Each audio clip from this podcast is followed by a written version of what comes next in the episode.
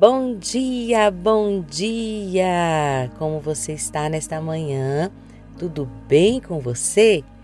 Eu sou a Lívia e nós continuamos o nosso devocional narrando histórias de mulheres da Bíblia. A nossa personagem de hoje tem a sua história descrita lá em Atos, capítulo 9, versículo 40, que diz assim: Dirigindo-se à mulher morta, ordenou-lhe: Tabita, Levanta-te. Ela abriu os olhos e, vendo a Pedro, sentou-se. Encontrou seu ministério nas boas obras e trabalhos sociais.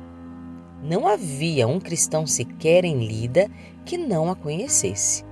Sempre que ia aos bairros mais pobres em auxílios das viúvas e órfãos, levava como presente seus lindos vestidos que ela mesma costurava pensando na particularidade de cada uma daquelas mulheres. Amava trabalhar para o Senhor e o fazia com alegria. Quando chegava em algum lugar, era fácil identificar que Dorcas estava ali, pois todos conseguiam ver através de seus atos de compaixão o amor do Senhor.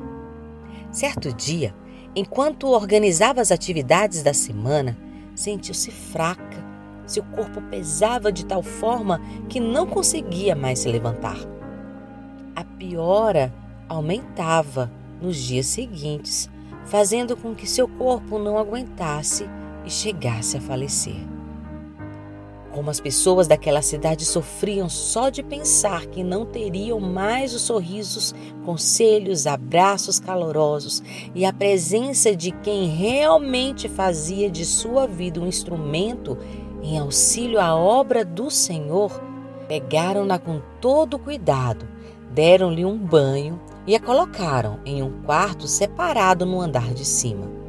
Como era de costume fora de Jerusalém, seu corpo poderia ficar até três dias sem ser sepultado, tempo suficiente para que o milagre fosse realizado. Um dos discípulos, sabendo que Pedro estava próximo de Lida, enviou-lhe uma mensagem para que, o mais breve possível, fosse até eles, e Pedro prontamente se deslocou de Jope até onde eles estavam. Ao chegar na casa, foi rodeado por prantos e choro de mulheres, viúvas, crianças e pessoas que tinham grande sentimento por aquela mulher que até alguns dias atrás levava alegria para o povo. Entrando no quarto, viu o corpo daquela mulher sobre a cama. Olhou ao redor, pediu para que todos se retirassem do quarto, ficando apenas ele e o corpo daquela mulher.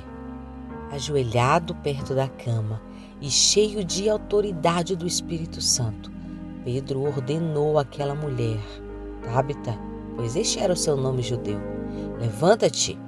Naquele exato momento, ela abriu seus olhos e sentou-se na cama. Com a ajuda de Pedro, levantou-se e saíram do quarto. Enquanto passavam pelos corredores da casa, tudo mudava. Se antes eram ouvidos prantos de tristezas e dor pela perda de uma irmã e amiga, agora podia-se ouvir o júbilo de louvor por aquela que estava morta, mas fora ressuscitada. Uma mulher que tornou-se essencial não somente pelo que fazia, mas pelo que era, mostrando claramente que dos frutos se conhece uma árvore plantada no Senhor.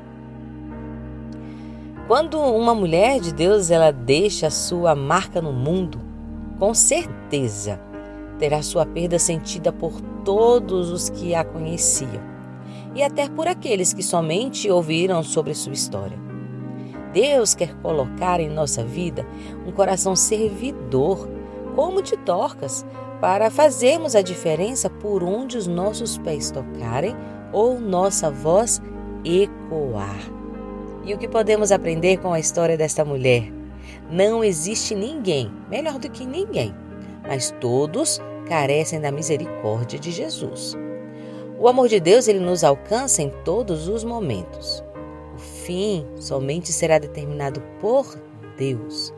O verdadeiro reconhecimento vem dele. Por isso que eu te digo: você será uma árvore frondosa, a partir do momento que os teus frutos glorificarem ao Senhor. Amém? Eu fico por aqui. Um grande beijo em vocês e até o próximo devocional. Fiquem na paz.